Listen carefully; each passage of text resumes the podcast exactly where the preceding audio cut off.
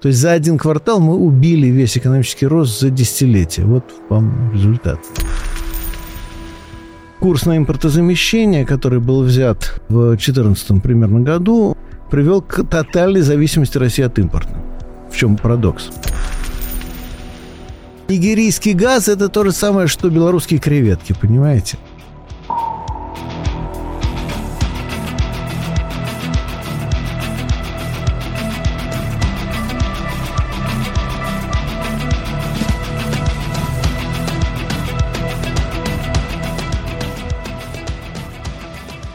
Друзья, привет! С вами подкаст проекции бесконечности и совместно у нас 10%. Мы сегодня вот решили так объединиться. Меня зовут Антон, и со мной на связи Андрей. Андрей, привет!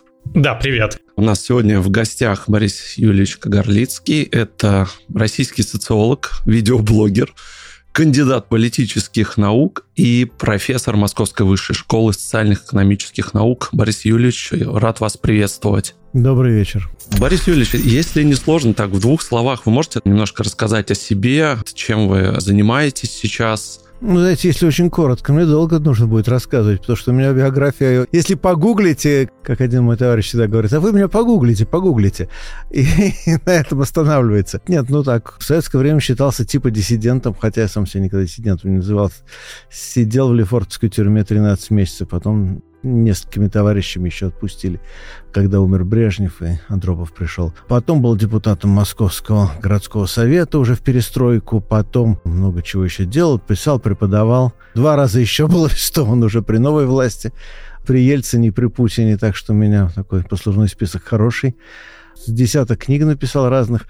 Мне больше всего кажется важными книги последнего времени. Ну, еще, нет, ну, десятого еще года была книга «От империи к империализму». До этого была книга о русской истории. В пятом году вышедшая первый раз, сейчас переиздавалась много раз «Периферийная империя». Это, в общем-то, попытка изложить, вот, так сказать, вот эти все нарративы русской истории, которые у нас рассказываются интровертно, как будто всего остального мира не существовало, а мы, когда жили вот отдельно, и с точки зрения мир-системного анализа, все выглядит совершенно иначе, и многие проблемы противоречия русской истории становятся очень простыми, ясными и, в общем, не такими уж магическими. Но в настоящий момент, и это очень важно для меня, веду канал на YouTube «Рабкор». Это не чисто мой канал, это канал, который делает целый коллектив, и там довольно большой круг авторов и спикеров и так далее. И, естественно, есть с таким же названием сайт Рабкор. Собственно, с него все и начиналось, тоже довольно большим коллективом. Приходите учиться в Московскую высшую школу социальных и экономических наук.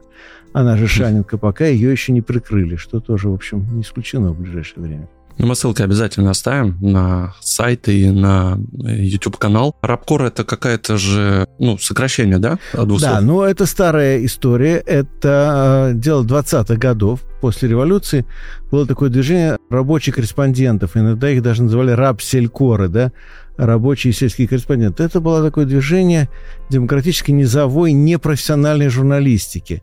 Ну и, естественно, когда 20-е годы с их демократическими порывами закончились, 30-е годы все это прикрыли, это движение ликвидировалось, естественно.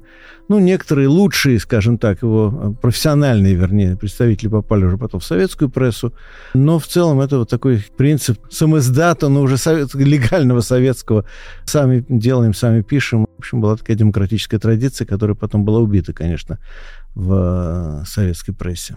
Хотел сегодня тоже поговорить про текущую вот экономическую ситуацию и, ну, не только в стране, вообще в мире, да, то есть обсудить несколько угу. тем, может быть, отказ от доллара, санкции и что ждет, может быть, немножечко посмотреть в будущее, потому что, как заявила Эльвира Набиулина, глава Центробанка, что запасов хватит до конца 2022 года, а дальше нас ждет трансформация. Что она имела в виду, непонятно абсолютно, что ждет Россию. Ну, знаете, нет, кстати, э, я бы с ней согласился. Просто вот именно вопрос, что она понимает. Знаете, вот очень красивые на слова, там, хлопок вместо взрыва, да? Отрицательный рост вместо спада, ну и так далее. Трансформация, понимаете, любое изменение можно писать как трансформацию. Красивый. В этом смысле я готов абсолютно согласиться, что трансформация будет при любом раскладе. Если, конечно, мы все не умрем раньше. Но, надеюсь, не умрем, так что, значит, будет какая-то трансформация, какое-то изменение. Да, вы очень хорошо, кстати, поставили вопрос, что это не чисто российская история, даже при том, что, конечно, по нам санкции бьют, и вопреки тому, что рассказывают разного рода энтузиасты по телевизору, ситуация очень плоха и будет становиться гораздо хуже. Но да, в некотором смысле это начало трансформации, причем действительно глобальной, потому что вопрос не в том, хуже или лучше. Надо просто понимать, что нынешние все проблемы и санкции, и военные действия, и еще раньше ковид, это, в свою очередь, тоже следствие того экономического тупика, в котором оказалось общество на глобальном уровне. Потому что, ну, обратите внимание, вот сначала, даже если мы берем ситуацию еще на примерно ноябрь 2019 года, вот дальше посмотрим, да, казалось бы, еще такие благополучные для нас времена. Знаете, мы сейчас будем вспоминать и ковид с некоторым облегчением таким ностальгическим. А это 19 год, ноябрь 19 года, и все еще более или менее ничего, по крайней мере, у потребителей, так сказать, у обывателей. В это же время все биржевые аналитики кричат, что показатели очень плохие, что фактически все показатели явно предкризисные, что грозит новый обвал, причем сопоставимый с тем, который случился вот где-то примерно в 8-9 годах. Потом наступает вместо обвала ковид, и в этом смысле я, кстати, думаю, что это не теория заговора, это просто ну, некоторая возможность, которая открылась перед администраторами, правительствами и отчасти даже экономическими администрациями разных стран. Она стояла в том, что можно, что называется, все эти пузыри, накопившиеся противоречия, слить под видом ковида. Да? То есть мы все равно устроим резкий довольно-таки спад экономики, но он будет вызван как будто бы не экономическими причинами, а именно будет вызван тем, что у нас пандемия. То есть если бы не была мировая экономика так готова готова к резкому сокращению, то я думаю, что правительство не так легко соглашались бы на разного рода локдауны, разного рода закрытия, сворачивания всего и так далее. А тут твердо понимаешь, что все равно в ближайшие месяцы два-три все равно все начнет сворачиваться. Но давайте мы лучше это будем делать организованно, опять-таки минимализируя вот эту накопившуюся социальную злобу, переадресовывая ее либо прямо непосредственно на правительство, а не на систему, что тоже важно. Ну и заодно ну, создавая некоторую мотивацию позитивную. То есть мы не просто страдаем, мы страдаем во имя чего-то. Это не значит, что эпидемия придумана, избави бог, это не значит, что там вирус какой-то специально сконструирован, это все полная чушь. Ну, просто я еще раз подчеркиваю, что на пандемию среагировали с такой легкостью, так дружно и так, в общем, казалось бы, на первый взгляд иррационально, то есть все закрыть, да, именно потому, что уже и так все было готово к закрытию. То есть закрытие казалось, может быть, меньшим злом, то есть, может быть, меньше ущерб экономический был от локдаунов, чем если бы все это прошло стихийно в виде очередного экономического обвала. Примерно в те же примерно сроки, ну, вот, может быть, чуть-чуть позже, раньше, но думаю, что в течение того же 2020 года. Поэтому, в общем-то, понимаете, противоречия накапливаются, и когда накапливаются, они находят весьма неожиданные решения, но другое просто последствия этих решений, которые уже принимаются потом, сами по себе нас тащат уже следующие проблемы, следующие кризисы и такая вот воронка кризиса, да, как говорят, или воронка катастрофы. Ну или другая история, это то, что называется колея, да, то есть когда вот одно решение предопределяет другое, и дальше ты тащишься, уже тащишься, уже не очень понимаешь, что делать дальше, потому что все твои последующие ситуации предопределены предыдущими уже решениями. Поэтому я думаю, что вся история с э, нынешним кризисом тоже вытекает уже из этой общей ситуации. А в свою очередь, почему такая именно ситуация сложилась? Она сложилась даже не в 2019 году, а, может быть, в 2008-2009 она сложилась, потому что неолиберальная модель капитализма, вот эти рыночные реформы, демонтаж социального государства, приватизации массовые, переход от, условно говоря, регулируемого рынка к э, рынку частно-правовых договоров, когда контрактный сугубо рынок, когда, по сути дела, просто продается покупатель, каждый раз заново договаривается. То есть нету единых правил, кроме самых элементарных правил сказать, рыночной игры. Да? Дальше каждая договоренность отдельная. У этой системы в краткосрочной перспективе был определенный ресурс развития, она его исчерпала где-то за 90-е, начало 2000-х годов в глобальном масштабе. Причем ну, я не беру идеологические аспекты, там, почему, например, я всегда был против по тем или иным причинам, идеологического характера и морального характера, поскольку я считаю, что эта система достаточно аморальна по отношению к проигравшим. Да? Но, но, тем не менее, если брать саму динамику экономического роста, она давала определенные эффекты. И другой вопрос, что она а, не просто нестабильна, крайне нестабильна, она накапливает нестабильность. Понимаете, на каждом цикле она накапливает нестабильность, накапливает диспропорции, и в итоге все это начинает валиться в какой-то момент. Первый был удар 8-9 года, тогда все это посыпалось, как мы помним очень хорошо. Ну и что тогда было сделано? Ну, фактически кризис залили деньгами кризис залили деньгами, и возникло ощущение, что, в общем, так, слава богу, выползли. Причем, кстати говоря, одним из главных бенефициаров, как раз и это тоже очень важно для понимания последующих событий, была Россия. Потому что, когда начинает кризис заливать деньгами, то очень много денег уходит на высоколиквидные ресурсы. То есть, если говорить не экономическим языком, то, что можно накопить и перепродать. И вот если у вас появились лишние деньги, есть некий ресурс, который вы на эти деньги можете, что называется, просто вот накопить на будущее. Он подается хранению. Главное, даже если он не подается хранению, подается очень легкой перепродаже. Нефть. Газ нет, кстати. Но газ потянулся за нефтью. Потому что газ накапливать, ну, сжиженный газ можно копить, но это тогда технологии были на ранних этапах.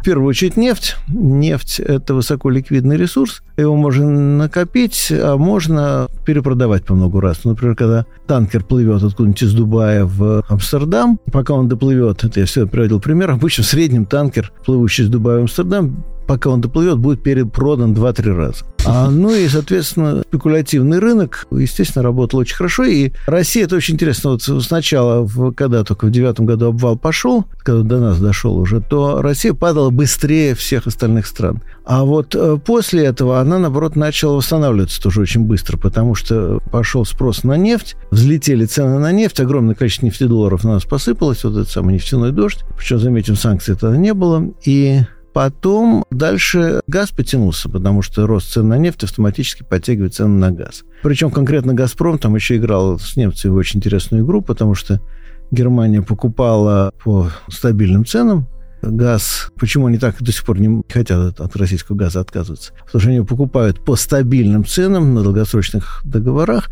а потом по спекулятивным ценам перепродают другим странам, ну, немецкие газовые концерны перепродают другим странам, ну, что называется, сильно дороже. И на этом тоже наваривают. Но, очевидно, «Газпром» тоже имел свою долю с этого интересного бизнеса. И, скорее всего, деньги в Россию уже не поступали. Вот эти, эта разница. Ну, так или иначе, подъем цен был очень большой, долларов нам нахлынуло очень много, и это подогрело амбиции российского руководства, которому показалось, что вот теперь они, как говорится, Бога за бороду схватили, или там Бог им бороду подставил зачем-то. Да, это очень сильно показывает вот изменение риторики и поведения российских элит, и последующие события, начиная с Олимпиады и заканчивая, естественно, всем тем, что происходило на Украине – причем тут надо сказать, что как раз Украина была в числе проигравших на фоне кризиса. Там все обваливалось, поэтому все списать просто на российские амбиции, как любят украинские политики, тоже будет чистая неправда. У них там были свои мотивации тоже, в общем, ну, скажем так, не самые красивые. Но у них были мотивации обратного характера. То есть, если на Украине, во, Украине, в Украине, кому как нравится, если у них во время кризиса появилась мотивацию всех олигархов отнять друг у друга, и они просто вцепились друг другу в глотки сразу же, что предопределило вот весь характер кризиса 13-14 года. У России тут же появился соблазн в это дело вмешаться и значит, что-то на этом деле тоже поиметь. Так что это не то чтобы история несчастной жертвы, исключительно, так сказать, серого волка. Сцепились хищники, схватка мелких хищников привлекла криком, воем и тоном и грызней большого хищника, покрупнее, да, который пришел разбираться тут. Ну, вот такая примерно история. Дальше мы все это знаем, да, как это развивалось. Ну, и вот так мы постепенно параллельно вот этих курсах влезли в эту ситуацию. Надо помнить, что заливание кризиса деньгами привело к тому, что резко поднялись цены, повторяю, на спекулятивно выгодные товары, при этом низовой спрос в мировой экономике не вырос – и через какое-то время выяснилось, что вот даже и поднимать цены на сырье, на разного рода товары, которые можно спекулировать бесконечно нельзя. А в это время возникает проблема. Слишком много денег накоплено, пузыреть надо куда-то спускать. А у населения, не только в России, но и по всему миру, в общем, с деньгами не важно. То есть количество миллионеров, миллиардеров, кто у нас еще, наверное, мультимиллионер, мультимиллиардеров теперь уже стремительно растет. Некоторые корпорации живут прекрасно. Происходит так называемая финансиализация экономики, когда выгоднее спекулировать, чем производить. Ну и, в общем, через какое-то время все это приводит к новому витку кризиса, а дальше вернулись на исходную точку, то, о чем мы сейчас, собственно, и говорим с вами. Ну и поэтому, в общем, мы попали в ситуацию, когда кризис продолжает развиваться. Одна из причин, почему сейчас, как мне кажется, тоже очень Запад легко идет на санкции. Но эти санкции, конечно, бьют по нам катастрофически. Объясню потом, расскажу почему. Но да, они бьют по Западу тоже. И когда наши патриоты все кричат, что да, вот сейчас Западу будет очень плохо, очень больно правда, это чистейшая правда, конечно, будет. Но дело в том, что и безо всякого кризиса, без всяких санкций было бы примерно то же самое. То есть, опять-таки, правительство прекрасно понимает, что вот если эти ситуации так или иначе возникнут, то гораздо лучше когда все это будет морально, политически и психологически оправдано тем, что нужно бороться за свободу, защищать Европу, это, ну, западные ценности и так далее, а чем если это произошло просто так, а произошло примерно то же самое. Поэтому у Запада просто даже санкции могут у западных политиков вызвать скорее радостное чувство, да, что есть хотя бы способ как-то это дело переключить. То, что вот мы завели себя в такой тупик, а вот есть виноватый, вот на него смотрите, это же, ну, ну и давайте немножко затянем пояса ради защиты свободы и демократии и так далее. Что, кстати говоря, тоже вполне достойная мотивация. Но при этом для России, конечно, ситуация оказалась именно катастрофичной, потому что курс на импортозамещение, который был взят в 2014 примерно году, привел к тотальной зависимости России от импорта.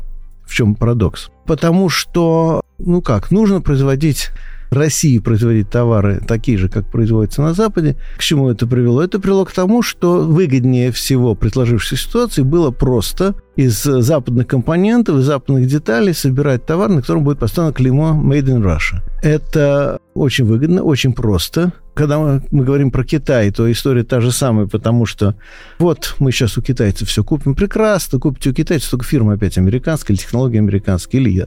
Ну, очень много немецких, кстати говоря, очень много немецких. Китайцы работают на немецких технологиях в основном. Более того, значительная часть китайских товаров, в свою очередь, представляют собой таким же образом собранные германские товары. То есть, обратите внимание, если посмотрите на графики, вы увидите очень интересную историю. Вы увидите, как у Германии и у Китая параллельно растет экспорт. И Германия стала вот очень мощным экспортером. Всегда была, но другие европейские страны, которые тоже развивали экспорт довольно неплохо, а вот они как-то стали буксовать. А Германия просто вот идет. И вот графики смотрите, они практически параллельны. А в чем дело? Потому что Германия компоненты отправляет массово в Китай. Китай превратился в один из нескольких сборочных цехов германской промышленности. Понятно, что Китай гораздо больше и масштабнее, но для германской промышленности это важный сборочный цех.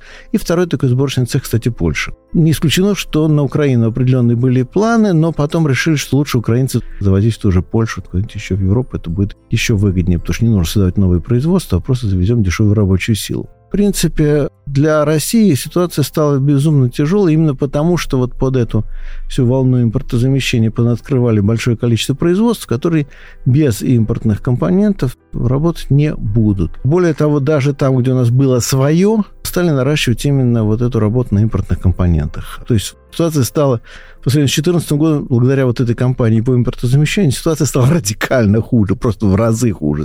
То есть мы сейчас почти ничего не делаем свое, чисто своего. И особенно, если написано Made in Russia, то это точно уже почти сделано на иностранных компонентах, технологиях и так далее. Ну, даже по сельскому хозяйству, например, ну, вот известная история, что, ну, что такое российская морковка, да, это немецкие семена, голландские гербициды и так далее, и так далее. То есть у нас по семенному фонду где-то там 90, 80, 70 процентов это все импорт. То же самое с бройлерами, в общем, бог знает что. Поэтому, в общем-то, сейчас работают на складских запасах. Проблема санкций, главная проблема санкций, как раз в том, что санкции делают импортозамещение практически невозможным. Поэтому говорят, мы с помощью импортозамещения победим санкции. Нет, ребята, санкции как раз сделаны для того, чтобы вы не могли сделать импортозамещение. И если вспоминать советскую индустриализацию 30-х годов, то так же самая история, понимаете? Потому что, да, Советский Союз политически был самостоятельным. Да, у него было очень важное преимущество из СССР сталинского, не было экспорта капитала.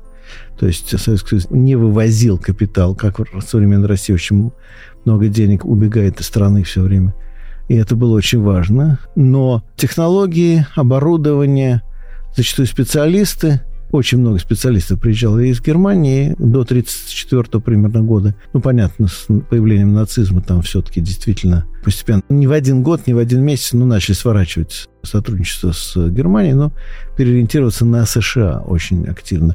Но, конечно, американские технологии и оборудование играли абсолютно решающую роль во всей этой истории, но принципиально важно здесь другое, что не просто приводили компоненты или станки. Принципиальная идея советской индустриализации была создавать и развивать собственный машиностроительный комплекс. То есть мы привозим машины, чтобы самим делать машины. Вот в этом была ключевая идея. А вот то, что было время импортозамещения, было совершенно другое. То есть мы привозим иногда машины, иногда компоненты, чтобы обеспечивать потребительский рынок, по большому счету. И, естественно, так это не работает, это только усугубляет зависимость. Поэтому сейчас ситуация очень плохая, она будет становиться хуже и хуже. И если брать то, что нас ждет в ближайшие 2-3 месяца, то уже независимо от того, как сложатся дела вот с пресловутой спецоперацией, у нас э, неминуемо возникает кризис производства. То есть мы просто не можем производить значительную часть товаров, которые мы традиционно производим. И тут тоже еще два момента очень интересных. В принципе, складских запасов может хватить довольно-таки надолго. Но дело в том, что все не кончается одновременно. Понимаете? То есть, вот, допустим, вот на одном складе лежат гайки, а на другом шурупы, условно говоря. И вот шурупы кончились, а гаек у вас еще ой сколько, да? Но без шурупов эти гайки тоже не нужны. И остановится оба предприятия. Так, по логистическим цепочкам, по технологическим цепочкам кризис и будет продвигаться. Он будет нарастать, такой нарастающий развал. Что этому может быть противопоставлено? Этому может быть противопоставлено рационирование, нормирование, не планирование, как вот у нас говорят, что планирование, как в СССР. Нет, если планирование, то скорее такое, которое начиналось в Германии в 1915 году, так называемый военный социализм. Не дай бог военный коммунизм, как в России 18-19 года. Я думаю, что можно как-то на более ранней стадии эту ситуацию перехватить. Но рационирование, нормирование, перераспределение – выстраивание приоритетов. И для этого вообще сама власть должна радикально измениться. Нынешняя власть в нынешнем виде я уверен, с этой задачей не справится, как, кстати говоря, и в царской России не справилась. Но просто вам привожу пример. Ладно, бог с ней с э, абстракцией насчет гаек и шурупов, но конкретный пример – это литий. Как вы понимаете, литий – это то, на чем делаются аккумуляторы, батарейки, вообще, так сказать, для электроприборов абсолютно решающая штука. Литий в Россию поступал из Латинской Америки, в основном это Аргентина и Чили, и немножечко, чуточку Боливия. Вот Аргентина и Чили закрылись, Осталось чуточку Боливии. Это значит, что литий немножечко, по чуть-чуть будет поступать, а, но а, его будет очень мало, и всем не хватит. Пустить рынок, чисто рыночный, ну тогда весь литий скупит 2-3 компании, которые просто будут иметь денежные ресурсы или которым государство подкинет денег. Все остальные вообще без него останутся. То есть, соответственно, должна быть какая-то система карточек, да, не дай бог, не, не на хлеб, хотя бы вот на литий тот же самый определенная система распределения между компаниями, которые в нем нуждаются, так чтобы не все померли сразу. Понимаете, вот если этого не будет, этого не будет в ближайшие несколько месяцев, пока не начнется трансформация, как сказала Набиулина. Значит, все равно это же будет, но спустя 2-3 месяца в худшем виде. А потом все равно придется добиваться каким-то способом снятия санкций и вот начинать уже нормальную индустриализацию. Но это будет, наверное, делать другое правительство уже. Россия предложила сейчас, или не предложила, можно сказать, в одностороннем порядке, сказала, что расчет будет только так, в рублях. Потребовала. потребовала, да, да, да, да. Несмотря на то, что были заключены договора, ну и там, я так понимаю, прописано абсолютно другое, что расчеты могут быть только в евро или угу. в долларах. В перспективе возможен ли отказ от доллара и что сейчас вот все-таки доллар немножко пошатнулся в связи вот с этой всей ситуацией? Ну, начнем с того, что доллар не пошатнулся, но сама по себе идея торговли на национальные валюты имеет определенный потенциал. Тут просто у этой истории есть даже не две стороны, а несколько сторон. Потому что, вообще-то говоря, в принципе, если бы идея о переходе к торговле за рубли была бы реализована, ну, лет пять назад, поэтапно, да, подготовлена инфраструктура соответствующая торговая, перезаключены договора, решено, как вот открывать счета, там, как проводить эти все платежи, то есть планомерно, вот, э, осознанно делали бы все эти вещи, то это была бы вполне разумная идея, и она бы могла, кстати, и рубль стабилизировать, укрепить. Другой вопрос, что российское правительство в этот период категорически не хотело укрепления рубля, по очень простой причине, что мы получаем, конечно, доллары, которые идут по завышенному курсу, курс рубля был занижен, соответственно, А почему это было выгодно российскому правительству? Очень понятно, потому что вы покупаете эти доллары и потом по заниженному курсу меняете их на рубли, ну, соответственно, завышенным для доллара, заниженным для рубля, вы получаете больше денег для внутреннего рынка, для оплаты пенсий, для оплаты бюджетникам, для того, чтобы подкармливать внутренних олигархов наших, которые, ну, типа Ротенбергов, которые в том же строительстве, например, сидят, и которые с углеводородами не имеют прямого отношения. Ну и при этом продавцы углеводородов тоже нормально себя чувствуют, потому что, ну, им тоже нужно платить в рублях что-то. Они платят зарплаты в рублях, платят страховку в рублях, ну и так далее. Инфраструктурные у них расходы в рублях. То есть, соответственно, этот завышенный курс доллара устраивал всех, поэтому, собственно, этого и не было сделано. Тогда, когда это можно было сделать, когда это было выгодно, и когда это, в общем-то, ну, не, не вызвало бы никаких скандалов особенных.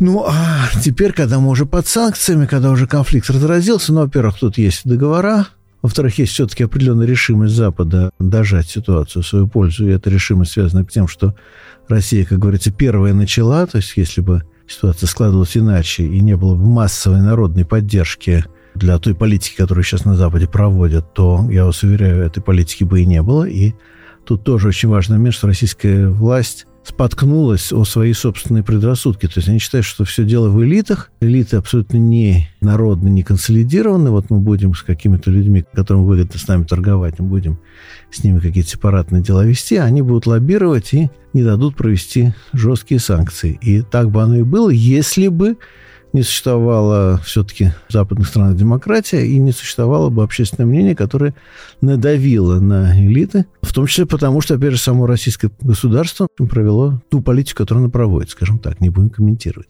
Так вот, в этой ситуации история с отказом от расчетов в евро и долларах и переход на рубли становится и технически, и политически, и управленчески, по сути дела, невозможной. Ну, некоторые страны, конечно, готовы на это пойти, но основной массив сделок будет идти все равно в евро и долларах. Ну и, собственно говоря, по сути дела, уже российская власть смирилась с этим. То есть потихонечку, потихонечку, полигонечку отказались от этой политики. И смирились с тем, что все будет как раньше, ну, просто через «Газпромбанк» будут переводить потом в рубли. Но тут возникла еще одна вещь. В связи с падением внутренней и внешней торговли – рынок просто схлопывается, и, соответственно, импорт, с одной стороны, дорожает, с другой стороны, спрос на него падает, и возникает еще одна проблема. Внутри России доллар это и евро не очень нужны. То есть уже даже просто продажа этих евро и долларов, полученных в России за рубли, становится технически проблематичной. То есть, ну, понятно, что, ну, как, выехать из страны особенно нельзя. То есть вот этот частный поток закупок, да, он сокращается. Люди, в общем, если имеют доллары и евро, то где-то вот тоже не очень уверены, что они в банках сохранятся, поэтому большими крупными суммами в банках эти деньги не будут покупаться. Надо отдать должное, кстати, Набиулиной и команде. Они смогли на данном этапе предотвратить возникновение черного рынка валюты. Это уже большое достижение. Вот тут, при том, что я много ругал Набиулину, тут, как говорится, снимаю шляпу. Тут они очень профессионально, четко и эффективно сработали пройдя, что называется, по самому по краю между той ситуацией, когда, с одной стороны, вот рубль рухнет, если отпустить ситуацию, с другой стороны, наоборот, возникнет черный рынок. А вот они смогли так сделать, что и рубль не рухнул, черный рынок, вот, по крайней мере, на данный момент какой-то серьезной угрозы валютной политики не возник. То есть тут они молодцы, но они решили одну свою проблему, они решили именно проблему рубля. То есть им совершенно без разницы, что будет с экономикой, им важно вот конкретно, что будет с рублем. Они эту проблему решили, молодцы, но при этом неизвестно, какую цену еще потом заплатит экономика за эти решения. С другой стороны, есть еще один аспект, о котором мало говорят. Вот обратите внимание, какая страна сразу согласилась покупать российский газ за рубли. Я не знаю, обратили на это внимание или нет, но одно из первых, кто сказал, мы готовы покупать Молдавия, российский газ. Нигерия. А, Нигерия. А почему Нигерия? Догадайтесь с трех раз. Нигерия сама производит огромное количество нефти. С газом там никаких проблем нет. Потребность в газификации в Нигерии не существует. Зачем Нигерии российский газ? Вы догадываетесь? Перепродавать. Конечно, это то же самое, что... А нигерийский газ – это то же самое, что белорусские креветки, понимаете? И я, честно скажу, я очень порадовался за Нигерию. Ну, кроме шуток, я очень сочувствую развивающимся странам, а я искренне за них порадовался. Тем более, что спрос падает, они это будут покупать дешево, перепродавать дорого. В общем, бюджет Нигерии, я думаю, будет сильно пополнен и хорошо пополнен. Шутки шутками, но это, в общем-то, разумная политика в перспективе. На дальнюю перспективу это и для России неплохо, потому что Надо развивать связи со странами глобального юга. Западноцентричная политика была тупиковой. Еще более тупиковой а, будет попытка развернуться к Китаю, потому что оба варианта, ориентация на Запад или ориентация на Китай, на самом деле разница небольшая. И в том и другом случае это приводит к углублению зависимости. То есть это не значит, что надо изолировать себя от других стран. Ни в коем случае. Надо взаимодействовать с миром, да, и в этом как раз логика глобального экономического развития, что нельзя изолироваться сейчас никому. Другой вопрос, как взаимодействовать, понимаете? И совершенно не обязательно взаимодействовать так, как предлагает Всемирный банк или Международный валютный фонд или Евросоюз и так далее или крупные американские транснациональные корпорации, могут быть другие схемы взаимодействия, совершенно другие. Собственно, к этому мы и придем по итогам этого кризиса, скорее всего. Вот когда все пройдет череда потрясений, всяких конфликтов, и надо будет наводить порядок уже в глобальной экономике, а не только вот у нас. Я думаю, что мы придем к некоторой другой схеме, к другой архитектуре. Только это будет не та архитектура, которую наши патриоты сейчас в своих головах держат, а совершенно иная. Выбор зависимости, если уж выбирать зависимость от Запада или зависимость от Китая, ну, простите, но на самом деле зависимость от Запада лучше. Во-первых, потому что все равно даже сейчас Запад технологически впереди, а во-вторых, потому что Запад не един, а Китай монолитен. И зависимость от Китая – зависимость тотальная, зависимость безвариантная, без всяких тактических ходов, понимаете, с нашей стороны. Поэтому, если уж выбирать между двумя зависимостями, то они от плохого ушли к значительно худшему, в разы худшему. Но и самое главное, что все равно не решает проблем.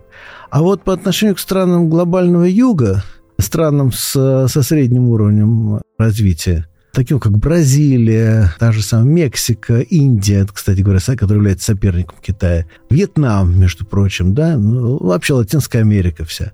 Ну и та же Нигерия, в конце концов. Ну, ЮАРа, БРИКС, да, пресловутые страны БРИКС. Тут есть перспектива, потому что для них многие российские технологии, кстати, даже старые советские еще технологии, они вполне еще работают. Более того, они могут быть более выгодными.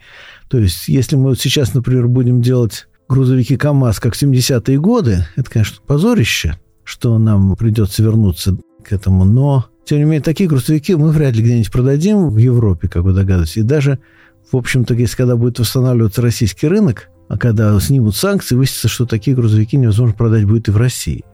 Но а придется опять перестраивать производство. Но в Нигерию, я уверяю, их можно продать, и они там будут нормально получать спрос, они нормально будут там работать. Более того, они там будут работать лучше, чем более современные грузовики. Тут есть перспективы определенные, и они как раз готовы работать за национальные валюты, ну, соответственно, нужно очень много работать. Понимаете, еще одна проблема. Почему, например, легче работать с китайцами? Вот, допустим, мне объяснял один мой коллега, как раз занимавшийся, будет смеяться, торговлей яблоками. Я говорю, ну а почему покупаете китайские яблоки? Они очень плохие. Вот поезжайте в Подмосковье, в конце концов, поезжайте в Ростовскую область, поезжайте еще куда-то. Есть же фермеры, продают яблоки. Он говорит, понимаешь, все очень просто. Если я буду покупать в Ростове, то мне нужно будет несколько месяцев кататься по региону, договариваться с каждым отдельным фермером, брать там по небольшому, так сказать, какому-то количеству, да, этих яблок. А это если у фермеров брать или там у хозяйств. У мелких частников так вообще просто голову сломаешь. Китай как? Ну, я прилетаю там в Пекин, в Шанхай, в пятизвездочный отель, провожу там 2-3 дня, отдыхаю. Приходит ко мне китайский подрядчик, 15 минут, 20 минут переговоров, 20 тысяч тонн яблок. Все, с доставкой. Яблоки плохие, конечно, будут несъедобные, но это уже проблема потребителя, это не касается. Вот и все. А что делать с Ростовом-на-Дону каким-нибудь? А на самом деле проблема тоже решается. Создайте систему потребительской кооперации. Во Франции она есть, в скандинавских странах она есть, в Северной Италии она есть. В России нет. Государство должно здесь поработать. Да, государство или какие-то другие структуры. Ну, какие еще структуры? Кроме государства все равно некому сейчас. Во Франции это бы сделали сами фермеры, но они имеют ресурсы исторические и культуру соответствующую. У нас э, нет этого. И, соответственно, да, нужно, чтобы государственные или там, муниципальные, региональные структуры создали вот эту систему кооперации. Кооперативные уже вот интегрированные компании уже могли продавать достаточно большие оптовые партии, ну и в том числе на рынок уже общенациональный. То есть над всем этим можно работать, все решаемо, нужно просто этим заниматься, для этого должна быть структура, которая заинтересована в решении этих проблем, понимаете? У нас главная беда наша – это не дураки, не дороги, это структура. У нас структуры не приспособлены к решению именно наших главных проблем, вот в чем дело. То есть у нас, э, я понимаю, что у нас дураки руководят дорогами, но в конечном счете у нас ну, некому заниматься творческой и дорогами, и дураками одновременно. Надо заниматься и тем, и другим.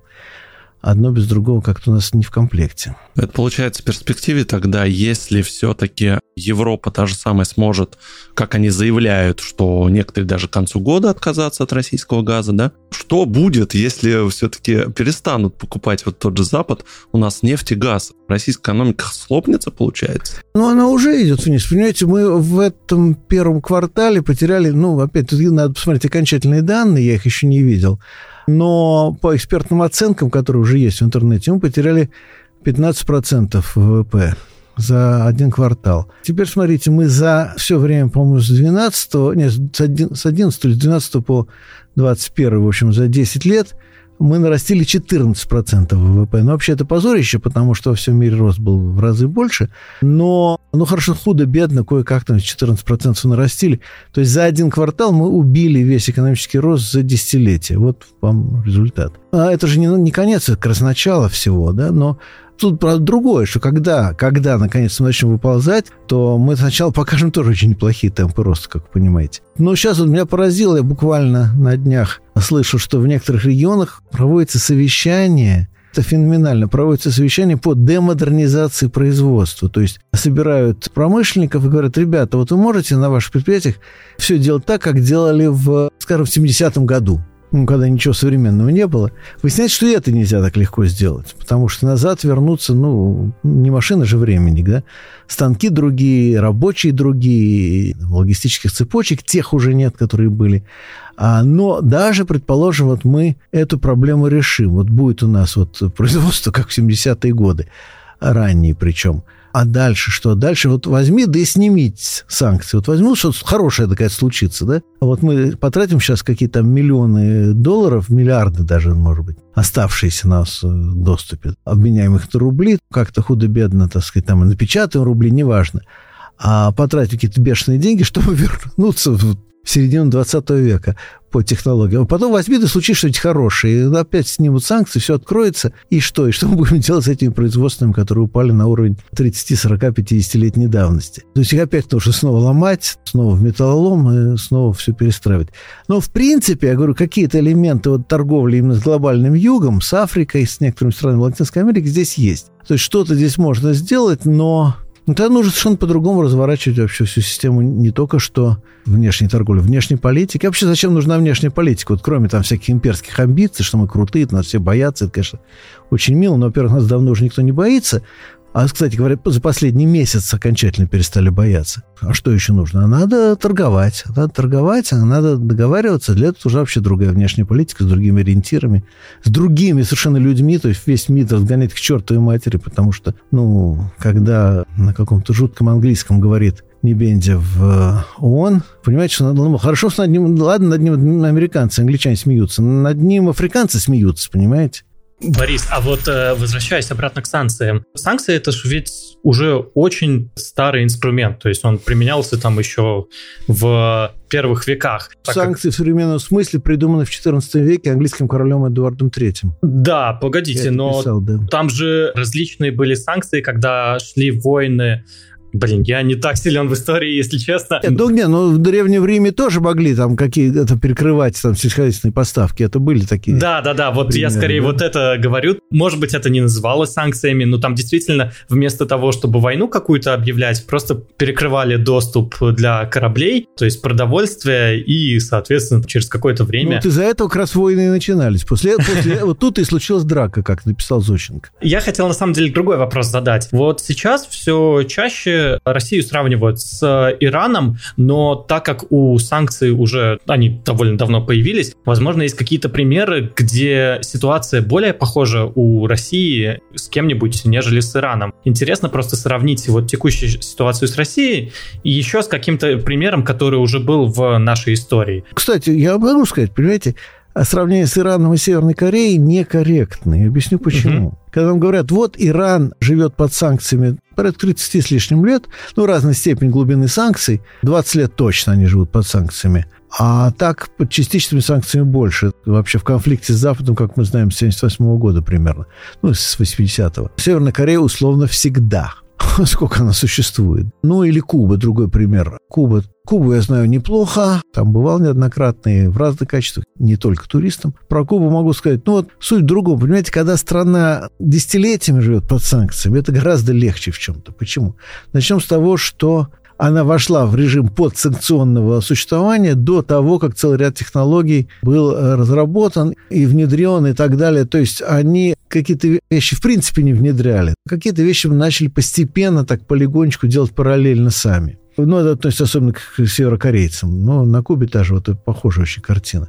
Но, кстати, Куба никогда не была под такими мощными санкциями, близко даже, как Иран или Северная Корея, или теперь Россия. Потому что кубинцы, конечно, очень любят про санкции разговаривать. Это любимая отмазка любого кубинского чиновника или любого латиноамериканца, который является фанатом Кубы. Он, как только он скажет, что на Кубе какие-то проблемы, он так сказать, ну, а там же санкции. Да, и это такая гениальная отмазка, потому что списать можно все, что угодно, особенно когда ну, действительно есть некоторые идеологические основания для патриотизма.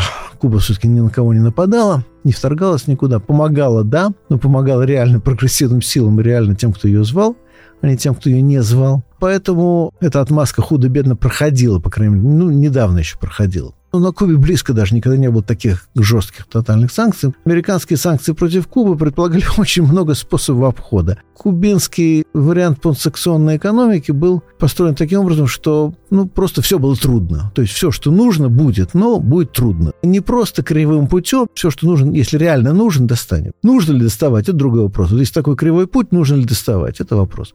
Но если очень нужен, то будет. И так кубинцы работали. Они мастера, кстати. В смысле они так работают с 60-х годов. Представляете, вот сколько полвека такой работы. Северная Корея тоже, Иран тоже. Понимаете, Россия уже втянулась в глобализированную экономику, в которой ни Иран, ни Северная Корея, ни Куба никогда не были. То есть, ну, понимаете, одно дело, когда вы там сидите на третьем этаже, на верхний этаж вас не пускают, но вы там, значит, как сидите на своем третьем этаже и как-то живете.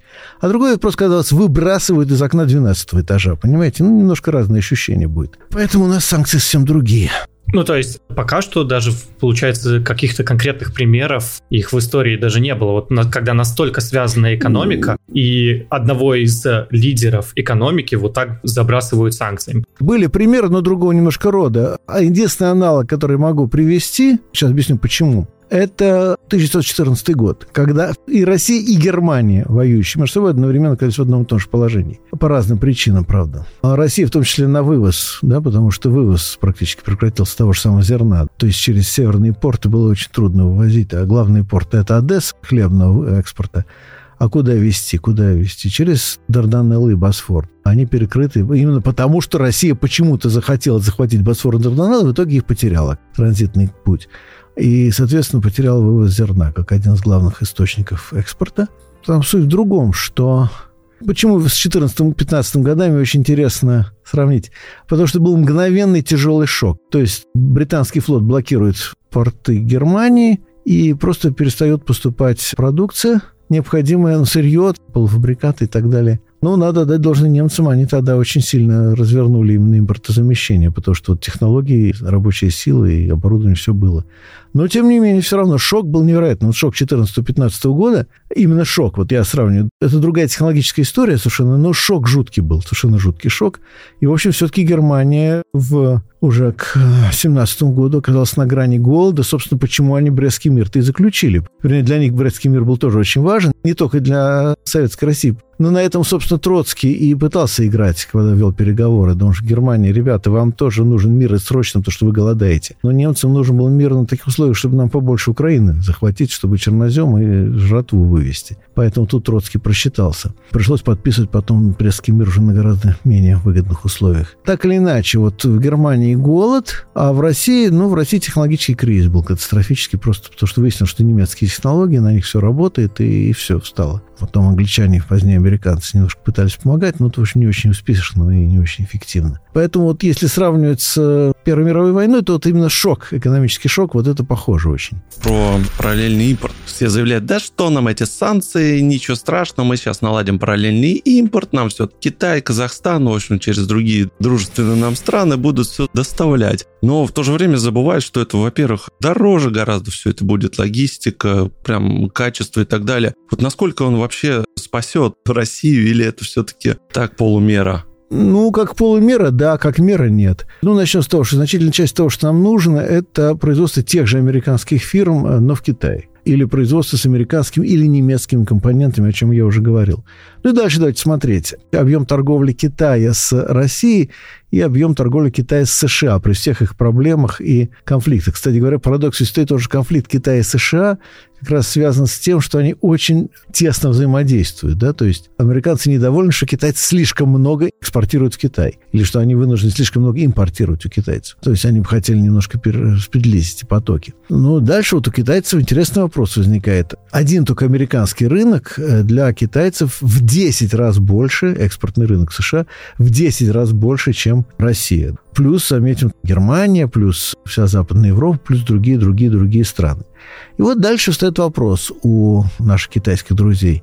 Стоит ли рисковать американским рынком для того, чтобы нарастить ну, процентов на 7-10 торговлю на российском рынке. Овчинка, ну, не только что не стоит выделки, а овчинка не стоит даже того, чтобы думать об ее выделке. Поэтому, собственно, мы и видим такую тенденцию, что Китай вроде по политическому уровню санкции отвергает, а на экономическом очень даже включается в них. И китайские банки, и китайские поставщики, в общем, китайские компании, ну, значительная часть из них уже в санкционном режиме работает. Вернее, с Россией не работает. И вот сейчас несколько моих коллег, которые с крупными корпорациями разного рода, особенно производительными, производящими что-то, связаны, они просто жалуются, что ну вот просто нет обходных путей. Причем вот тут одна моя знакомая мне рассказывала, как работает система. Есть производство очень интересное, в том числе уникальных медицинских аппаратов. Достаточно уникальные, кстати говоря, остатки советского ВПК, отчасти с разного рода материалами уникальными. То, что мы реально можем делать, просто не могу подробнее рассказывать, но суть в том, что они как раз могут делать сами. В общем-то, ну, не так много им нужно из-за границы всего. Кое-что нужно, но не так много. У них проблема другая. Весь практически вывоз идет за границу. В России просто такие вещи покупать не могут. В товарных, что называется, количествах. И тоже ничего не получается, потому что проблема расчетов, проблема транспортировки, логистики и так далее, все порушено. Они пытаются работать через Казахстан, что-то выходит, но стоит вопрос рентабельности. То есть через Казахстан работать можно, но вопрос, нужно ли, потому что ну, единственный смысл работы просто сохранить производство. Другого смысла нет. Прибыль получать уже невозможно. То есть о прибыли даже речи не идет. Если удастся удержаться на, на минимальной самоокупаемости или свести убытки к терпимому уровню, на котором еще можно держаться, то вот это единственное будет достижение. Немножко, если все-таки заглянуть в будущее, пробовать, понятно, что сейчас прогнозировать практически невозможно. Все меняется очень быстро, буквально там чуть ли не каждый день. Понятно, что да, это сейчас идет некая экономическая война России с Западом, как думаете, в перспективе, чем все это может закончиться? Снимут нас санкции, мы снова заживем как раньше? Или уже все-таки мир уже не будет другим, каким он был? Ну, я ведь начал с того, что кризис носит глобальный характер. И мы оказались, знаете, вот в центре урагана, что ли, да? Нас куда-то несет. Но ураган не мы устроили. То есть, вернее, как? Политическом смысле, избави бог, ураган устроил, так сказать, толчок. Почему оказались в центре урагана? Потому что российская власть в силу своей фантастической некомпетентности, причем нарастающей постепенно по мере деградации системы управления, сама себя, что называется, загнала в этот самый центр урагана. Отмазываться бессмысленно. Но само природное явление, если так уж говорить по аналогии, то оно, так сказать, возникло естественным образом. А вот то, что вы сами себя в центр урагана засунули, это уже, так сказать, молодцы. Ураган-то глобальный, и поэтому разбираться будут не только в России, разбираться будут во всем мире. Я думаю, что впереди, когда все немножко уляжется, не буду давать прогнозы. Вернее, я бы их дал, но я просто боюсь их давать, что потом и меня, и ваш подкаст прикроют за такие прогнозы. А я этого не хочу. И я думаю, вы тоже не хотите. Вот поэтому не буду в такие разные прогнозы вдаваться политические. Но когда все так или иначе уляжется, нужно будет что-то вроде нового Венского конгресса и новой Бреттон-Вудской конференции. Ну, если вы историю знаете, но Венский конгресс, понятно, они решали после наполеонских войн, как нам обустроить Европу, включая, естественно, Российскую империю. Бреттон-Вудская конференция решала, как после Второй мировой войны перейти к более регулируемой, более стабильной экономике. Ну, Джон Мейнард Кейнс, великий британский экономист, там сыграл не последнюю роль в подготовке этой конференции. Ну и, в общем, тот мир, который был построен более или менее в 40-е, 50-е, 60-е и начало 70-х годов, это был, кстати, самый стабильный мир за много десятилетий человеческой истории. Поэтому, ну, вот что-то такое, да, нужно будет всем садиться за стол переговоров и договариваться, причем не только по вопросам политическим или там границы и всякое прочее, блоков, но и по вопросам экономических отношений. Вполне возможно, что будет разработана новая система, аналогичная Бреттон-Вудской, которая позволит и, кстати говоря, вопрос о долларе как-то решить, потому что действительно это, с одной стороны, система, которая всем кажется страшно несправедливой, когда американская валюта является одновременно глобальной валютой, а с другой стороны, как ни странно, очень удобная система, которая очень проста и в этом смысле невероятно эффективна, в том числе даже для России. И ее замена чем-то другим, это тоже не вопрос каких-то национальных амбиций или создания национальных финансовых центров. Это вопрос исключительно перестройки всей глобальной финансовой архитектуры, которая не может быть сделана односторонней или даже многосторонней, если это не, не сделается по всеобщему договору. Так что какие-то договоренности будут. Ну и понятно еще раз, что очевидно, что э, новая экономика опять потребует резкого возрастания роли государства и достаточно большой социализации многих производственных, финансовых и так далее процессов. А отсюда другой очень хороший вопрос. А какое государство с этим будет справляться? Как будет выглядеть государство? Это отдельная тема, это уже не для этого подкаста. Потому что это нужно радикальным образом реорганизовать государство, потому что нынешнее российское, например, государство с этими задачами в принципе не в состоянии справляться. И может сколько угодно кричать о возрастании рода государства, но такое государство не годится для решения этих задач. И, кстати говоря, это относится и к Западной Европе, и к США тоже. То есть не случайно в том же американском политическом цикле уже два цикла подряд очень высоко влияние социалистов. Да? Берни Сандерс, Александра Кортес и так далее. Такие персонажи вдруг стали мейнстримными в Америке, где вообще само слово социализм было анафемой еще несколько лет назад, 10 лет назад. А это не значит, что Америка станет социалистическим государством, но это значит, что приоритеты, в том числе идеологические, и запрос, причем не только в низах общества, но и в значительной части экономического блока, вот, управленческого, менеджерского, на какую-то другую систему. И поэтому все это ну, станет в порядок дня, но не раньше, чем закончится, в общем, закончится ужас, скажем так. Борис Ильич, огромное спасибо за такой интересный разговор. Было очень интересно. Мы, конечно, все так не сможем глобально обсудить всю экономику, все это ждет, но, по крайней мере, то, что мы успели затронуть, я считаю, это достаточно важно. Еще раз огромное спасибо. У нас в гостях был Борис Юрьевич Кагарлицкий. До новых встреч. Подписывайтесь на нас на всех платформах, ставьте нам звездочки. Все ссылки на телеграм-канал, на YouTube э, Борис Юрьевич я тоже оставлю. Обязательно. Правда, очень интересно. Спасибо, Спасибо большое. Да, всего доброго. До свидания. До свидания. Всем пока.